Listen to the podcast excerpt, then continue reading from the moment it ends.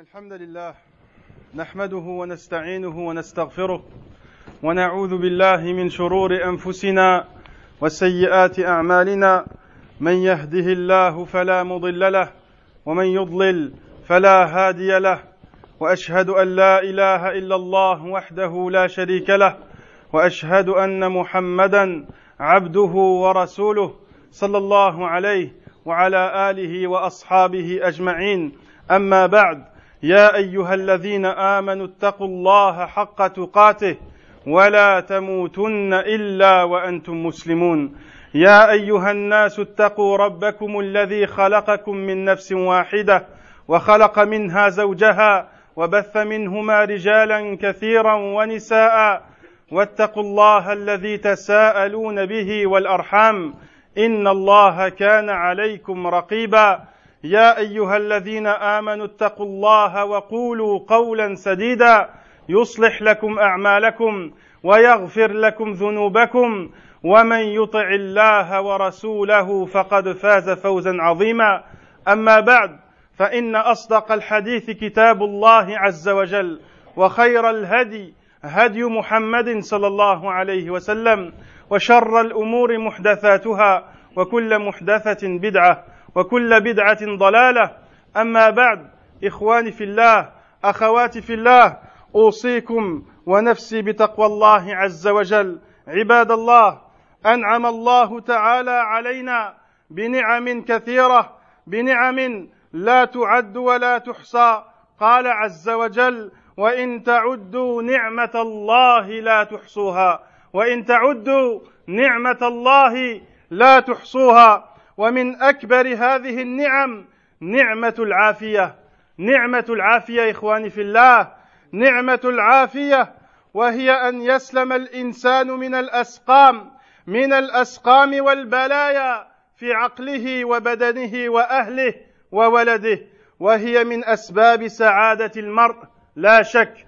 فمن أدركها فقد أدرك خيرا كثيرا. فمن أدركها فقد أدرك خيرا كبيرا. إخواني في الله قال رسولنا صلى الله عليه وسلم من أصبح منكم امنا في سربه معافا في جسده معافا في جسده عنده قوت يومه فكأنما حيزت له الدنيا فكأنما حيزت له الدنيا فينبغي أن لا يستقبل يومه ذلك إلا بشكر إلا بشكر الله إلا بشكر هذه النعم بأن يصرفها في طاعة الله وطاعة المنعم لا في معصية ولا يفتر عن ذكره عن ذكر الله عز وجل ونعمة الصحة إخواني في الله نعمة الصحة هي من أول ما يسأل العبد عنه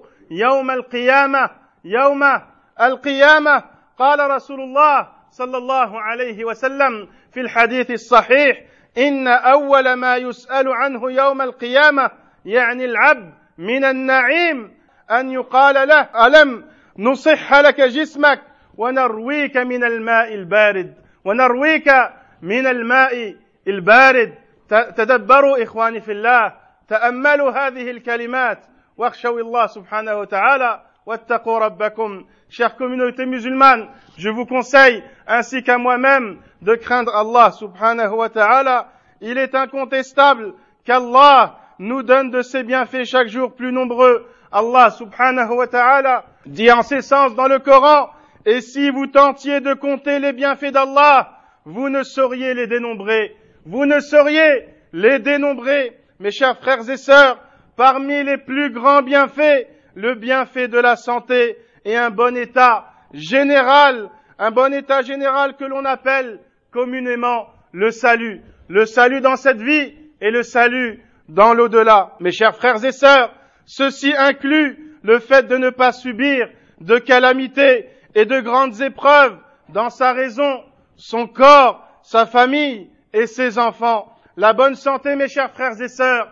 la bonne santé et la protection de ce qui nous est cher est une cause incontestable, est une cause incontestable du bonheur sur terre, est une cause incontestable du bonheur de la personne et de tout humain. Celui qui est protégé des grandes épreuves et des grandes calamités, sache donc qu'il détient un bien immense, un bien immense et un trésor précieux. Notre prophète sallallahu alayhi wa sallam disait, celui d'entre vous qui jouit d'une sécurité entière en son pays, celui d'entre vous qui jouit d'une sécurité entière en son pays, qui jouit d'une bonne santé, qui jouit d'une bonne santé, qui jouit de sa portion alimentaire quotidienne, est pareil à celui qui détient tous les biens de la terre, et pareil à celui qui détient tous les biens de la terre. Mes chers frères et sœurs, donc, il convient à cette personne d'accueillir cette journée par une obéissance sans relâche et un grand remerciement, et ne pas passer sa journée dans le péché et l'insouciance. Sachez, mes chers frères et sœurs, que la bonne santé fera partie des premières choses sur quoi on sera interrogé le jour du jugement dernier. Notre prophète sallallahu alayhi wa sallam nous informa le premier bienfait sur lequel vous serez interrogé se fera en ces termes. Ne t'ai-je pas donné une bonne santé? Ne t'ai-je pas donné une bonne santé? Et ne t'ai-je pas donné à boire dans ta vie? Cela signifie, mes chers frères et sœurs, comment as-tu remercié Allah pour ses bienfaits en lui obéissant ou en lui désobéissant معشر المسلمين والمسلمات ولعظم نعمة العافية كان النبي صلى الله عليه وسلم يسألها لنفسه كل يوم. فقد روى ابن عمر رضي الله عنهما أن رسول الله صلى الله عليه وسلم لم يكن يدع هؤلاء الدعوات حين يمسي وحين يصبح. اللهم اللهم إني أسألك العافية في الدنيا والآخرة. اللهم إني أسألك العافية في الدنيا والآخرة. اللهم إني أسألك العفو والعافية. في ديني ودنياي وأهلي ومالي. اللهم استر عورتي. اللهم استر عورتي. وكان صلى الله عليه وسلم يعلم أصحابه أن يسألوها.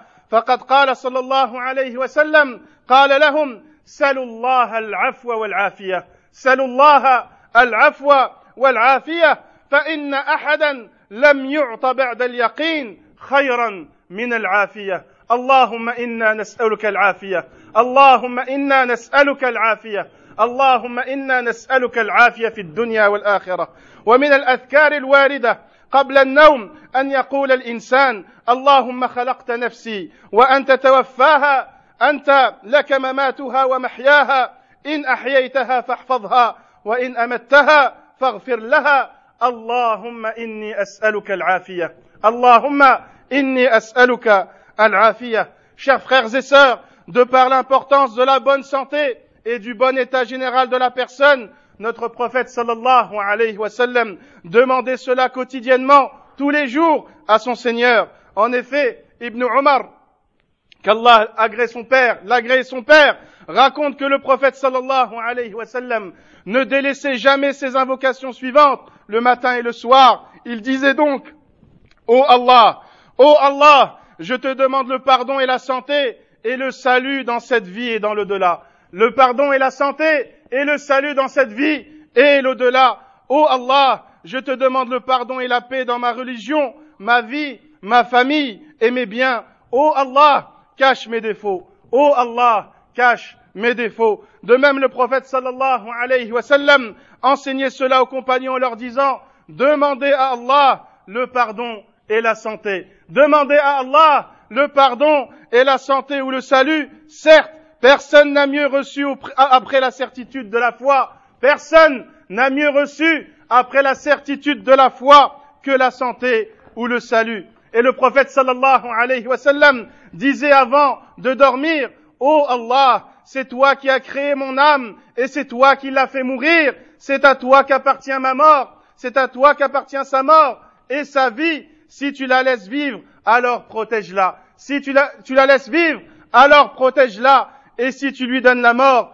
alors pardonne-lui. Oh Allah, je te demande le salut. Oh Allah, je te demande le salut. عباد الله فقد أوصانا رسول الله صلى الله عليه وسلم أن نحسن استثمار هذه استثمار هذه النعمة قال صلى الله عليه وسلم اغتنم خمسا قبل خمس شبابك قبل هرمك شبابك قبل هرمك وصحتك قبل سقمك وغناك قبل فقرك وفراغك قبل شغلك وحياتك قبل موتك.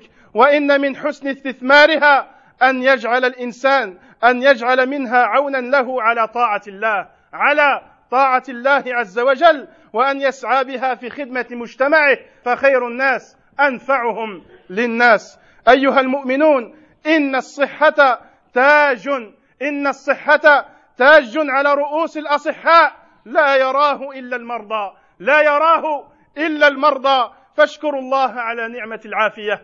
فاشكروا الله على نعمة العافية. وحافظوا عليها. واعتبروا بمن ابتلي بالأمراض. اعتبروا بمن ابتلي بالأمراض والأسقام. وبهذه المناسبة. وبهذه المناسبة أدعوكم إخواني في الله. أن تدعوا لأخ كريم. أن تدعوا لأخ كريم. قد خدم هذا المسجد وشارك في بنائه وشارك في بنائه والآن هو في المستشفى. في المستشفى يشكو من مرض الكلى فنسأل الله أن يشفيه. فنسأل الله العظيم أن يشفيه. فنسأل الله العظيم أن يشفيه. شفاء لا يغادر سقما ويشفي جميع المسلمين. Chers croyants et chers croyantes notre prophète sallallahu alayhi wa sallam nous a donné un conseil précieux que voici. Profite de cinq choses dans l'obéissance. Profite de chaque de cinq choses dans l'obéissance avant euh, dans l'obéissance à Allah avant que cinq choses ne surviennent. De ta vie donc ces cinq choses là sont les suivantes. De ta vie avant que ta mort ne survienne. De ta vie avant que ta mort ne survienne. De ta bonne santé avant que tu ne tombes malade, de ta bonne santé avant que tu ne tombes malade, de ton temps libre avant d'être occupé, de ta jeunesse avant que ta vieillesse n'ait lieu, de ta richesse avant d'être touché par la pauvreté. Remercie Allah subhanahu wa ta'ala pendant qu'il est encore temps et obéis-lui avant que tu, avant que tu ne puisses plus le faire, avant que tu ne puisses plus le faire. Sois un membre actif pour ta communauté, car le meilleur d'entre nous est celui qui rend service aux gens. Et celui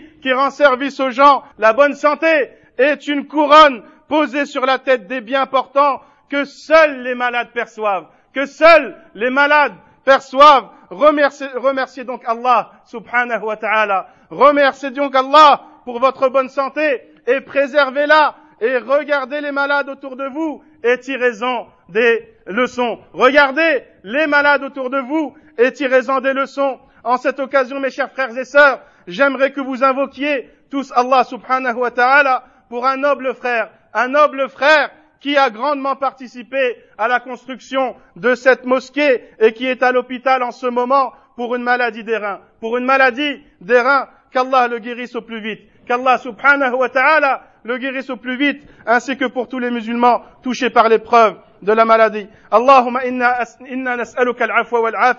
في ديننا وأنفسنا وأهلينا. يا رب العالمين بارك الله لي في القرآن العظيم ونفعني وإياكم بما فيه من الآيات والذكر الحكيم. أقول قولي هذا وأستغفر الله لي ولكم ولسائر المسلمين. فاستغفروه فيا فوز المستغفرين.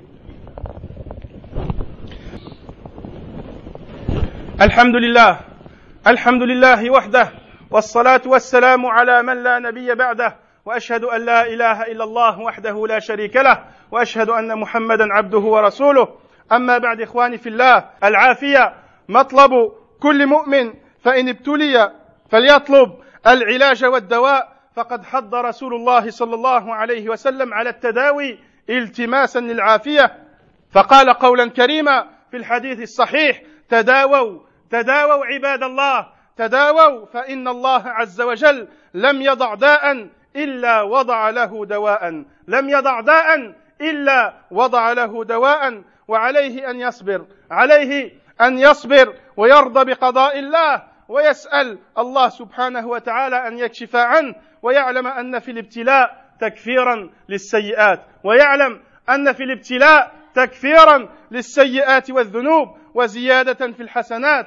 فقال رسول الله صلى الله عليه وسلم ما من شيء يصيب المؤمن حتى الشوكة تصيبه حتى الشوكة تصيبه إلا كتب الله له بها حسنة إلا كتب الله له بها حسنة أو حطت عنه بها خطيئة Chers frères et sœurs, le salut et la bonne santé est une chose que tout le monde souhaite, est une chose que tout le monde souhaite. Si une personne est touchée par la maladie, par la maladie qu'elle s'empresse de trouver un remède, car notre prophète sallallahu alayhi wa sallam a encouragé chacun à user des moyens médicaux contre la maladie. En effet, il disait, sallallahu alayhi wa sallam, soignez-vous, soignez-vous, serviteurs d'Allah, soignez-vous, car Allah n'a fait descendre aucune maladie sans lui assigner son remède, sans lui assigner son remède.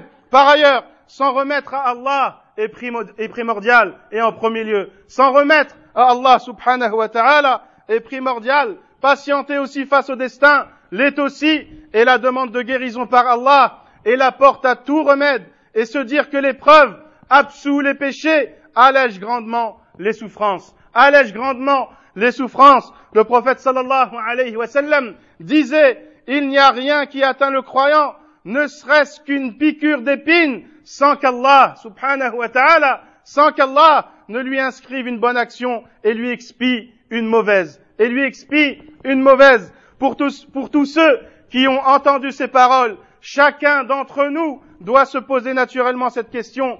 Puis-je affirmer sans aucune hésitation que j'ai été reconnaissant envers Allah subhanahu wa ta'ala pour ce bienfait qu'il nous a donné, qui est la bonne santé? Soyons honnêtes et acceptons nos erreurs et essayons d'aller de l'avant pour que notre reconnaissance soit réellement effective et concrète. Ceci est la réponse objective et inévitable à laquelle mène toute prise de conscience sincère, mes chers frères et sœurs. Une prise de conscience juste et objective passe obligatoirement par la reconnaissance. La reconnaissance qui est la porte ouverte vers la réelle gratitude, celle que l'on doit, avoir envers notre Seigneur, notre Créateur, Azzawajal, et celui vers qui nous retournerons. La seule chose, mes chers frères et sœurs, la seule chose que chacun doit faire en tant qu'être humain, croyant, sensible et concerné, c'est de s'arrêter un court instant et de se demander à supposer simplement, à supposer simplement que demain je perds tout ce dont Allah m'a fait grâce, ou même perdre une infime partie, comme la richesse, n'est-il pas temps que je réponde au grand appel d'Allah, subhanahu wa ta'ala,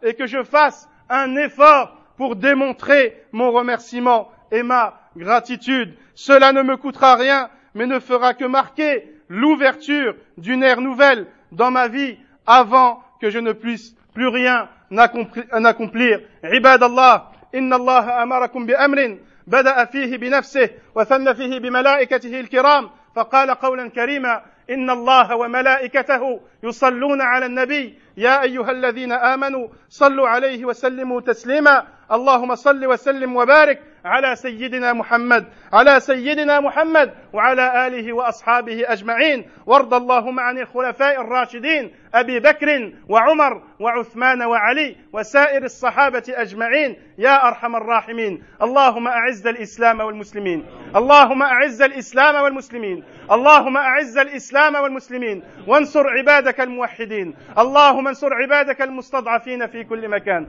اللهم انصر عبادك المستضعفين في كل مكان. اللهم تب علينا. اللهم تب علينا. اللهم اغفر لنا. اللهم اغفر لنا. اللهم اغفر لنا. اللهم إنا نسألك العفو والعافية. اللهم إنا نسألك العفو والعافية في الدنيا والآخرة. اللهم إنا نسألك العفو والعافية في الدنيا والآخرة. اللهم رحمتك نرجو. اللهم رحمتك نرجو. اللهم رحمتك نرجو. فلا تكلنا إلى أنفسنا طرفة عين. فلا تكلنا إلى أنفسنا طرفة عين. اللهم لا تدع لنا في هذه في هذا المجلس الكريم ذنبا إلا غفرته. ذنبا إلا غفرته. ولا دينا إلا قضيته. ولا دينا إلا قضيته. ولا ضالا إلا هديته. ولا ضالا إلا هديته. ولا ميتا إلا رحمته ولا ميتا إلا رحمته ولا مريضا إلا شفيته ولا مريضا إلا شفيته ولا مريضا إلا شفيته. وصلى الله على نبينا محمد وعلى آله وأصحابه أجمعين. وجزاكم الله خير الجزاء.